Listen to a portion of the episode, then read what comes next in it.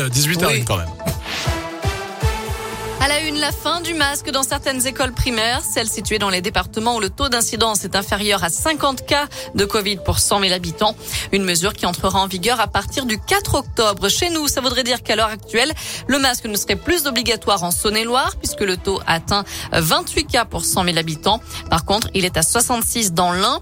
Dans la région, l'allègement de la mesure concerne aussi la Haute-Loire, le Puy-de-Dôme, l'Allier et le Cantal. Un conseil de défense sanitaire se tenait ce matin. On a également appris que le pass sanitaire serait maintenu pour l'instant dans tous les départements français. Jour de grève demain dans l'éducation nationale. Quatre syndicats réclament un plan d'urgence avec la création de postes, l'augmentation des salaires et l'amélioration des conditions de travail. Dans ce contexte, retour sur le coup de gueule du syndicat SNUIPP.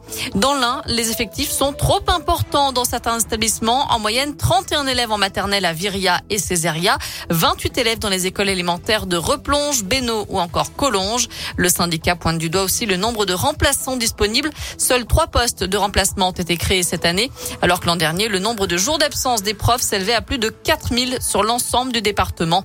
Un rassemblement est prévu demain à 14h30 devant l'inspection académique à Bourg. Un voleur certainement affamé à Oyonnax hier soir. Les policiers sont intervenus vers 20h dans un fast-food de la ville pour un vol à l'arraché. Un client du McDo qui venait de se faire piquer son repas au drive. Les policiers ont lancé des recherches en vain. Du foot à suivre ce soir avec la septième journée de Ligue 1. OL 3, c'est à 21h à l'OL Stadium avec les retours de blessures de Moussa Dembélé, Léo Dubois et Thiago Mendes. Avant cela, Saint-Etienne se déplace à Monaco à 19h et puis Clermont joue à Rennes.